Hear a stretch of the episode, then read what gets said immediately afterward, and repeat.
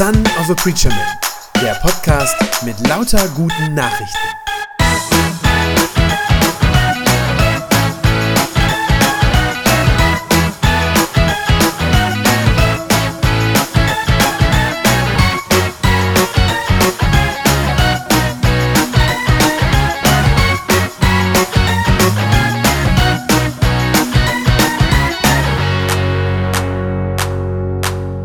Der Friede Gottes sei mit euch. Ihr Lieben, ich glaube, dass wir heute in einer Zeit leben, in der es sehr viel Unverständnis gibt für uns als Christen, viel Unverständnis für den Glauben, dass viele Menschen damit gar nicht mehr so recht was anfangen können. Ähm, einfach dadurch, dass immer weniger Menschen sozusagen wie selbstverständlich mit dem Glauben aufwachsen, äh, immer weniger auch als Kinder schon damit in Berührung kommen und dann können wir uns da eigentlich nicht wundern, dass sozusagen in unserem Umfeld um uns herum auch immer weniger Menschen ja, Verständnis dafür haben und auch begreifen, worum es im Glauben geht und was das eigentlich bedeutet. Und das Ergebnis ist, dass es dann ganz oft Missverständnisse gibt. Ich weiß nicht, ob ihr auch schon immer mal wieder in so Gesprächssituationen wart. Ähm, ich erlebe das auf jeden Fall, dass es dann so Typ, dass einem dann so Vorurteile begegnen, Missverständnisse, Dinge, die Leute so über den Glauben mal gehört haben oder was sie sich so gedacht haben. Also ein typisches Missverständnis ist zum Beispiel, dass wir als Christen, als Menschen, die an Gott glauben, dann zum Beispiel für rückständig gehalten werden. Das ist so ein typisches Ding. Äh, da wird dann gerne die Formulierung verwendet, heute noch. Ne? Also zum Beispiel in dem Satz, ja, also wer heute noch an Gott glaubt, also bitte, ne? dem ist ja nicht mehr zu helfen. So, das ist zum Beispiel so eine, so eine Formulierung, die man, die man immer mal hört. Oder äh, alternativ werden wir dann vielleicht auch für ungebildet gehalten, dass wir äh, ja irgendwie das nicht so richtig vernünftig gelernt haben oder so. Ne? So in der Formulierung, ja, wir wissen doch heute, dass es keinen Gott gibt. Und der, der, der Tonfall, merkt ihr schon, wie ich das jetzt auch sage, ist dann immer so nach dem Motto, ja, also bitte, wir wissen doch alle, dass es keinen Osterhasen gibt. Das ist so, die, so der, der Klang, den das dann hat, oder so der, ja, der Tonfall. Ähm, andere Leute äh, denken dann vielleicht auch, das wäre jetzt so ein, so ein drittes Missverständnis, andere denken dann vielleicht auch, der Glaube ist so ein bisschen dumm, weil, weil sie so sagen, ja, also hört mal, ich lasse mir doch von der Kirche nicht vorschreiben, was ich zu denken und zu glauben habe. Das ist ja ein bisschen dumm. So, wenn ich das anderen, ne, wenn andere das über mich äh, sozusagen bestimmen dürfen. Und das, das klingt dann so, als, als würde die Kirche, wer auch immer, äh, da so eine Gedankenkontrolle dann sozusagen bei ihren Mitgliedern regelmäßig durchführen, dass die auch das Richtige glauben. Also alles das sind so Reaktionen, die man zumindest immer mal wieder finden kann. Ja, ich weiß jetzt nicht, wie oft euch es schon begegnet ist, aber ich erlebe das immer mal. So, solche und ähnliche ähm, Reaktionen ich sage mal gerne von, von Leuten, die inzwischen so, ich nenne das immer Gewohnheitsatheisten geworden sind. Also die gar nicht mehr, früher war man Gewohnheitschrist, ne, weil man damit aufwuchs und heute haben wir viel mehr äh, Gewohnheitsatheisten, die das gar nicht anders kennen. Sozusagen. Die haben sich vielleicht gar nicht das bewusst gemacht, ich bin jetzt hier der Hardcore-Atheist, sondern einfach, ist einfach normal. Es gibt also insgesamt Unverständnis für den christlichen Glauben. Und ich glaube, dar gerade darum ist es gut für uns, wenn wir uns nochmal klar machen, nochmal darüber Gedanken machen und nochmal klar werden, was wir eigentlich genau meinen, wenn wir sagen, ich glaube. Und deswegen will ich uns jetzt, jetzt den eigentlichen Predigtext vorlesen. Ähm, aus dem Römerbrief, Kapitel 10. Ähm, das sind, sind auch nur vier Verse.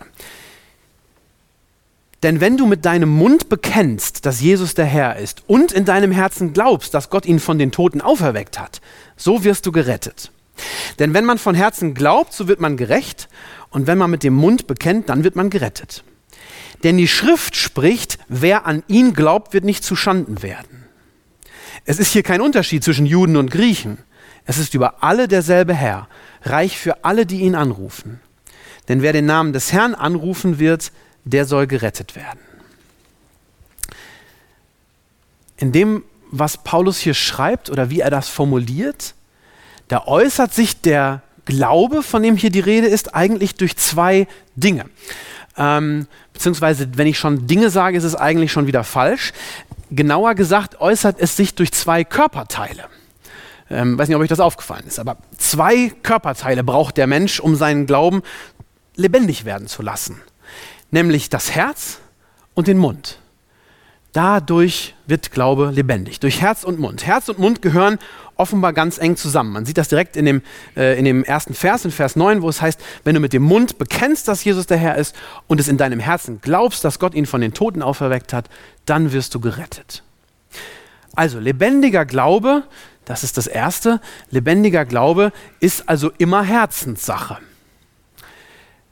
Wer von sich sagt, ich glaube, ich glaube an Jesus, der meint damit zuallererst etwas, was in seinem Herzen passiert, nämlich ein tiefes und inniges Vertrauen. Eine Hoffnung, ein Vertrauen, das ist das Erste. Glauben ist also, zumindest so wie uns das hier begegnet, in diesem Text, nicht zuallererst eine Frage des Kopfes. Nicht in erster Linie. Natürlich gehört der Kopf auch dazu. Das ist mir wichtig zu sagen. Ähm, natürlich gehört es dazu, dass man den eigenen Glauben versteht, den auch, da auch drüber nachdenkt, das auch begreift, worum es da geht.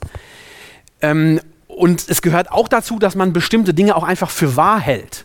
Also Glauben im Sinne von für wahr halten ja, dass ich davon überzeugt bin. Natürlich gehört das auch dazu, aber Paulus drückt es hier an dieser Stelle anders aus. Er sagt, wenn du in deinem Herzen glaubst, dass Gott ihn, also Jesus, von den Toten auferweckt hat. Es scheint also wirklich weniger darum zu gehen, dass der Verstand etwas glaubt. Ähm, der alte Pastor und Evangelist, der Wilhelm Busch, der früher in Essen war, lange, lange her. Der hat immer die Geschichte erzählt, äh, er war als Evangelist tätig und er hat immer diese Geschichte erzählt, ähm, dass er mal eben mit so einem, ja, wirklich einem überzeugten Atheisten im Gespräch war und ähm, hat dann gesagt, woran glauben Sie denn? Und dann hat er gesagt, also ich glaube, dass zwei Pfund Rindfleisch eine gute Suppe geben. Und da hat der Wilhelm Busch dann gesagt, ja, ist auch ein Glaube, aber ein sehr dünner. Ne? Ähm, Gut, also darum geht es eben gerade nicht. Also nicht einfach was für wahr halten. Nicht einfach so, so, eine Aus, so ein Aussagesatz, den man zusammenzählen kann, so eins und eins oder so. Darum geht es eben gerade nicht. Ähm, nein, im Gegenteil. Also es geht darum, wenn mein Herz etwas glaubt, dann heißt das, ich baue darauf. Ich baue darauf mein Leben und ich hoffe darauf. Also nochmal, wenn du mit dem Herzen glaubst, dass Gott Jesus von den Toten auferweckt hat, das ist gemeint. Das heißt eben nicht, ja, ich denke, Jesus war irgendwie im, mal im Grab, drei Tage, und dann ist er wieder hervorgekommen. Das wäre so eine, das wäre wie so ein Draufgucken. Ne? Das ist eben nicht gemeint. Äh, versteht mich nicht falsch, auch das halte ich natürlich wiederum für wahr. Ähm, ganz klar, ich bin überzeugt, dass Jesus auferstanden ist, dass er auch leiblich auferstanden ist und dass er das Grab wieder verlassen hat. Aber diese Formulierung hier meint eben was anderes. Wenn du mit dem Herzen glaubst, es bedeutet eben, wenn du auf die Auferstehung Jesu, wenn du darauf deine Hoffnung setzt, wenn du auf die Auferstehung Jesu dein Leben aufbaust. Das ist gemeint. Also, echten Glauben kann es nicht geben, wenn das Herz nicht dabei ist. Glaube ist Herzenssache. Das ist Punkt 1. Ich glaube, dieser Teil von Paulus, der ist uns, ja, der erschließt sich uns leicht. Und der ist uns meistens auch klar. Ja, dass wir sagen, das muss irgendwie, Herz muss irgendwie dazugehören. Da würden alle sagen, ja, natürlich, klar. Ähm, das ist was, was, was wir gerade hier bei uns in Deutschland ganz, ganz stark machen. Da sind wir, in unserer Kultur achten wir da sogar noch mehr drauf als in anderen. Ja, auf, diese, auf die Herzenshaltung, dass jemand authentisch ist, ne, echt, dass er das nur, also nur das sagt, was er auch wirklich im Herzen meint. Das ist uns total wichtig. Ähm, wir haben ja eine Weile in Afrika gelebt, da ist das manchmal ein bisschen anders. Ist tatsächlich so. Also wir gucken da drauf ohne Ende, dass jemand sagt, ja, das, das, das ist echt. Das meint er auch so. Also das ist uns, das erschließt sich uns leicht, dass das Herz dazugehören muss. Das andere, was hier in dem Text bei Paulus steht, das ist wiederum gerade für uns in Deutschland vielleicht die Herausforderung. Und uns vielleicht nicht immer so klar. Da heißt es nämlich, also wenn man von Herzen glaubt, wird man gerecht und wenn man mit dem Munde bekennt, so wird man gerettet. Das ist das Zweite was im Herzen drin ist, das soll dann mit dem Mund bekannt werden. Also der innere Glaube, das, was ich in mir trage, soll dann irgendwie, ja, soll geäußert werden, soll nach außen dringen. Auch das gehört unbedingt zum lebendigen Glauben dazu. Also so einen, so einen heimlichen Glauben, den ich sozusagen nur im Herzen habe, ähm, das ist zumindest nicht, ich sage, es ist zumindest kein vollständiger Glaube. Da fehlt ein bisschen was. So, lebendiger Glaube ist also immer auch Mundsache. Gibt es nicht so richtig, ne? aber wir sagen also Herzenssache und eben auch immer auch Mundsache. Ähm, ist einer der Gründe, warum nicht zuletzt auch die Gemeinde und der Gottesdienst so wichtig sind. Das ist sicherlich nicht der einzige Ort, wo wir unseren Glauben auch aussprechen und ihn bekennen, aber es ist ein ganz wichtiger Ort, wo wir das tun können. Hier im Gottesdienst ähm, oder auch in den Hauskreisen natürlich. Das ist zumindest so eine Möglichkeit. Ähm, da kommen wir zusammen, da singen wir dann Loblieder für Gott, so wie wir das hier gerade gemacht haben. Äh, da beten wir zu ihm und beten ihn an. Ähm, sprechen wir vielleicht auch, äh, erzählen vielleicht auch von persönlichen Erlebnissen. Im Hauskreis auf jeden Fall, hier im Gottesdienst jetzt vielleicht ein bisschen weniger. So, also das sind jedenfalls, das sind die Gelegenheiten, wo das zum Ausdruck kommen kann und wo es da auf jeden Fall schon mal einen Rahmen für gibt. Ähm, Menschen, die ja mit dem Glauben nicht so viel anfangen können oder auch so halb dabei sind, das gibt es ja manchmal auch, so Leute, die so ein bisschen auf der Schwelle der Kirche sozusagen stehen. Die sagen manchmal, ja, Glaube finde ich ja vielleicht gar nicht so schlecht, aber so Kirche nicht. Ich kann doch auch alleine glauben. Kann ich doch auch zu Hause, für mich. Ähm, die sagen dann so, ah, ich muss doch nicht immer in die Kirche rennen. Habt ihr das schon mal gehört, die Formulierung? Ich finde das immer so lustig, weil ich weiß immer nicht, was mit Rennen zu tun hat. Die denken immer, man müsste sich beeilen um in den Gottesdienst. Ich weiß nicht. Viel ganz komisch. Aber egal. Ähm, also, ich kann doch auch alleine glauben. Aber das stimmt eben nicht wirklich. Es stimmt nicht wirklich. Es stimmt vielleicht mal. Und ja, natürlich gibt es diese Zeiten, wo ich einfach ja auch für mich alleine Zeit mit Gott brauche und die Suche, die Stille. Aber das alleine ist es eben nicht oder reicht eben nicht. Lebendiger Glaube muss auch ausgesprochen werden, er muss bekannt werden, er muss gesungen werden. Ähm, das ist das, was ich hier immer so genieße, wenn wir das zusammen tun. Das ist echt, das ist wirklich toll. Oder auch das gemeinsame Glaubensbekenntnis. Jetzt heute haben wir es gesungen, sonst sprechen wir es ja auch oft miteinander. Ähm, auch das ist kein ja, so angestaubtes, veraltetes Ritual das gelebter Glaube, wenn wir das miteinander machen. So, in der, in der, in der Psychologie ähm, gibt es so einen so Satz, der heißt, was Eindruck macht, muss Ausdruck finden. Ja, so, so, so ticken wir Menschen. Was, was, was uns beeindruckt, was Eindruck macht, muss wieder Ausdruck finden. Sonst zerreißt uns irgendwie, sonst können wir, nicht, sonst können wir damit sozusagen nicht umgehen. Tun die Sachen übrigens in der Regel auch von selbst. Das ist auch so. Ähm, also, das ist ganz wichtig. Glaube ist also Herzenssache und Glaube ist aber eben auch Mundsache. Der Glaube an Jesus muss verinnerlicht werden und dann wieder geäußert werden. So, und wie genau das aussehen kann, das ist genau das, was wir gerade in dem, in dem Lesungstext gehört haben, in dem Evangeliumstext. Und die Geschichte möchte ich uns jetzt nochmal kurz vorlesen, weil das auf eine ganz gute und ganz intensive Weise deutlich macht, was der Paulus in dem Text, den wir jetzt gerade gehört haben, gemeint hat. Also, Evangel also das Evangelium. Jesus macht sich, machte sich wieder auf den Weg und zog in das Gebiet von Tyrus und Sidon. Da kam eine kanaanäische Frau aus dieser Gegend und rief, Herr, du Sohn Davids, hab Erbarmen mit mir. Meine Tochter wird von einem Dämon furchtbar gequält. Aber Jesus gab ihr keine Antwort. Schließlich drängten ihn seine Jünger und sagten, erfüll ihr doch die Bitte, sie hört ja nicht auf, hinter uns herzuschreien. Er aber entgegnete, ich bin nur zu den verlorenen Schafen des Volkes Israel gesandt. Da kam die Frau noch einmal näher, warf sich vor Jesus hin und bat, Herr, hilf mir. Aber Jesus wehrte ab. Es ist nicht recht, den Kindern das Brot wegzunehmen und es den Hunden vorzuwerfen. Das stimmt, Herr, erwiderte die Frau, aber immerhin fressen doch die Hunde die Brotkrümel, die vom Tisch der Herren herunterfallen. Da sagte Jesus zu ihr, Frau, dein Glaube ist groß. Was du willst, das soll geschehen. Von diesem Augenblick an war ihre Tochter gesund. Ich finde, an dieser Frau sieht man ganz wunderbar, wie lebendiger Glaube wirklich aussieht und wie er sich zeigt es heißt hier, ihre Tochter wurde von einem Dämon gequält. Und diese Frau weiß also keine andere Rettung, keine andere Hilfe, als zu Jesus zu gehen. Das Spannende ist ja, die ist ja gar keine Jüdin. Die kommt ja gar nicht aus dem Volk Israel, aus dem Volk, zu dem Jesus eigentlich sozusagen hingehen soll und aus dem er selber auch kommt. Die kommt aus dem Heidengebiet, Tyrus und Sidon, wo die Juden eigentlich nicht hingehen. So. Aber sie kommt eben an und sie, sie setzt wirklich ihr ganzes Vertrauen hier auf Jesus. Ich finde, man, man spürt das richtig, wenn man die Geschichte liest und wenn man die hört. Ähm, dass sie wirklich mit ihrem vollen Herzen dabei ist und dass sie ihre ganze Hoffnung auf Jesus setzt. Das sind diese, diese flehenden Formulierungen, die man da hört. Herr, du Sohn Davids, hab Erbarmen mit mir. Da merkt man, dass das dass das ihre ganze Hoffnung ist, die sie da reinlegt. Und wahrscheinlich, wahrscheinlich können wir davon ausgehen, das ist ihre letzte Hoffnung, die da, äh, die, die in diesen Worten äh, ausgedrückt wird. Und darin merkt, das merkt ihr sofort, darin steckt so viel mehr als so ein bloßes Fürwahrhalten irgendwie. Ne? Als dass sie irgendwie ähm, so in einem abgeklärten Tonfall sagen würde, ja, ich glaube, Jesus könne meiner Tochter helfen. Nee, das ist es nicht. Sie spricht mit flehender Stimme und sagt, Herr, hab Erbarmen mit mir. Das ist was völlig anderes.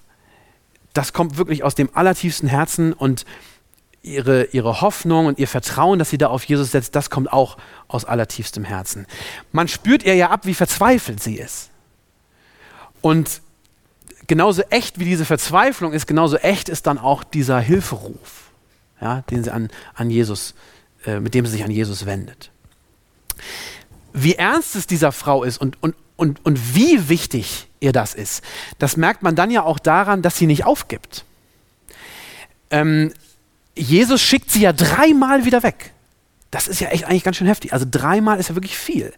Ich glaube, vielleicht viele von uns hätten vielleicht nach dem dritten Mal gesagt, ja gut, dann ist es so, dann ist es halt so. Aber die, diese Frau, die lässt nicht locker. Sie ist also, wenn ich vorhin gesagt habe, das ist ihre letzte Hoffnung, dann ist sie einfach nicht bereit, diese Hoffnung jetzt loszulassen. Das geht nicht. Kann sie nicht in dem Moment. Und deswegen finde ich, man merkt eigentlich schön, wie in diese zum einen Verzweiflung und dann gleichzeitig die Hoffnung auf Jesus, da mischt sich noch was anderes mit rein. Nämlich ein Trotz. Das ist wie ein geistlicher Dickkopf so ein, ja, ein, ein, ein geistlicher Trotz. Ihr Herz ist eigentlich total verzweifelt, aber in der Verzweiflung ist sie geradezu trotzig. Und als Jesus zum dritten Mal das ablehnt, ihr zu helfen, da antwortet sie wirklich, das ist fast ein bisschen frech, was sie da sagt. Da widerspricht sie dem Meister, ne? das muss man sich vorstellen, damals so, der als, als der Gelehrte da angesehen wurde, da widerspricht sie ihm richtig und grätscht da so richtig rein. Da, da, sagt, also da heißt es, Jesus wehrte ab und sagt, es ist nicht recht, den Kindern das Brot wegzunehmen und es den Hunden vorzuwerfen. Und dann sagt sie, ja, das stimmt. Aber, sagt sie dann, doch ist es so, dass die Hunde doch die Brotkrümel fressen dürfen. Und man sieht, wie diese Frau alle ihre Hoffnung auf Jesus gesetzt hat und nicht bereit ist, da jetzt wieder nach Hause zu gehen. Das macht sie nicht. Aber doch, sagt sie. Und als sie das gesagt hat, da verändert sich was. Da guckt Jesus sie auf einmal an und sagt, Frau, dein Glaube ist groß. Und das finde ich sehr beachtlich. Also ich, ich, ich finde, man hört fast bei Jesus selbst, aus, aus, so wie er es formuliert, hört man fast so eine Art Bewunderung, ne? die er dann der Frau wiederum entgegenbringt. Und sagt, Mensch, dein Glaube ist groß. So, also auch dieses, auch dieser, Trotz und diese Dickköpfigkeit, dieses Festhalten und das nicht loslassen von der letzten Hoffnung, die man vielleicht noch hat, ich glaube, auch das gehört zu einem lebendigen, gelebten Glauben dazu. Es gibt diesen, diesen wunderschönen Vers aus Psalm 73, der heißt, dennoch, dennoch bleibe ich stets an dir, denn du hältst mich bei meiner rechten Hand. Dennoch. Hm? Also diese Frau ist wirklich mit ganzem Herzen dabei und mit dem ganzen Mund. Das kann man auch sagen. Denn sie spricht mit Jesus, sie kommt ja zu ihm hin, sie spricht ihn an. Und habt ihr gehört, wie die Frau ihn anspricht? Sie nennt ihn Herr und Sohn Davids. Das sind also beides so, so Namen, so Titel für Jesus. Also das, das bringt so eine Ehrerbietung zum Ausdruck. Ne? Herr, Sohn Davids, hab Erbarmen mit mir. Ähm, es ist ja sogar so, dass später äh, bei den ersten Christen dann also nach Jesu Tod und Auferstehung, da ist dann der Satz, Jesus ist der Herr, das ist das Bekenntnis der Christen. Also das ist das, was einen Christen zum Christen macht. Wenn der das sagen kann. Das war dann, ne, das war bei den, in der ersten christlichen Gemeinde. Wer getauft werden wollte, der musste sagen, äh, Kyrios Christos, also das ist das Griechische, ne? Christus ist der Herr. Das war das Bekenntnis. Und man kann vielleicht sagen, ja, so, so ähnlich spricht die Frau das hier auch schon. Die redet ihn auch schon an. Herr, du bist der Herr. So. Und dann, beim, das ist das erste Mal, dass sie ihn so anspricht, und beim zweiten Mal fällt sie dann ja sogar vor ihm auf die Knie kniet nieder und sagt, Herr, hilf mir. Und das ist wirklich ein sehr deutliches Glaubensbekenntnis. Ähm, da wird, da wird ihr Glaube und ihre Hoffnung, die sie auf Jesus setzt, ja wirklich mehr als deutlich. Sie tut das ja in der Öffentlichkeit. Das muss man ja sagen. Hätte sie ja auch ein bisschen peinlich finden können. Tut sie aber nicht. Es ist ihr so wichtig, dass ihr das auch egal ist in dem Moment. Sie kniet nieder und sagt, Herr, hab doch Erbarmen mit mir. Paulus sagt, wenn man mit dem Herzen glaubt, so wird man gerecht und wenn man mit dem Mund bekennt, wird man gerettet. Wenn, er das, wenn der Paulus das so formuliert in dem Römerbrieftext, dann hat er natürlich eigentlich unsere ewige Errettung vor Augen. Darum geht es an der Stelle eigentlich. Und trotzdem, bei der Frau geht es ja nicht um ewige Errettung. Da geht es um die kranke Tochter. Trotzdem glaube ich, dass wir auch hier an dieser Stelle schon einen Eindruck davon bekommen können, was das heißt, dass Gott rettet dass Gott hilft. In diesem Fall nämlich ganz konkret. Die Tochter der Frau wird von dem bösen Dämon befreit. Und das ist im wahrsten Sinne des Wortes Erlösung. Sie wird erlöst. Frau, dein Glaube ist groß. Was du willst, das soll geschehen, sagt Jesus zu ihr. Und dann, und dann heißt es anschließend, und von diesem Augenblick an war ihre Tochter gesund. Dass die Frau keine Jüdin ist, was ich am Anfang ja schon gesagt habe, das spielt jetzt auf einmal überhaupt keine Rolle mehr. Das war ja erst noch das, was Jesus gesagt hat. Nee, bin ich nicht für zuständig. So. Falsch, falscher Club sozusagen. Also da, da hat er erst gesagt, nein. Aber das spielt jetzt auf einmal keine Rolle mehr. Denn der Glaube und diese, diese unglaublich starke Hoffnung, die sie auf Jesus setzt, die hat auf einmal viel mehr Gewicht als ihre Herkunft, als das, wo sie herkommt. Deswegen heißt es dann ganz am Schluss beim Paulus auch wieder, es ist kein Unterschied mehr zwischen Juden und Griechen. Es ist für alle derselbe Herr, reich für alle, die ihn anrufen. Denn wer den Namen des Herrn anrufen wird, der soll gerettet werden. Diese Möglichkeit zu diesem Glauben, der steht heute, und das ist das, was wir sagen dürfen als Christen, diese Möglichkeit zu diesem Glauben steht durch Jesus allen Menschen offen. Egal, ob das Atheisten sind oder Gewohnheitsatheisten oder Muslime oder Christen oder Menschen, die unentschlossen sind oder gar nicht wissen, was sie glauben sollen. Dieser Glaube steht allen Menschen offen. Und das ist der Glaube, den wir meinen, wenn wir sagen, ich glaube. Ein Glaube, wo unser Herz voll Vertrauen auf Jesus ist, wo wir auch in der Verzweiflung nicht loslassen, unseren Glauben nicht fahren lassen und wo wir dann auch das Bekenntnis zu Jesus auf den Lippen haben. Das ist der Glaube, von dem wir sprechen. Amen.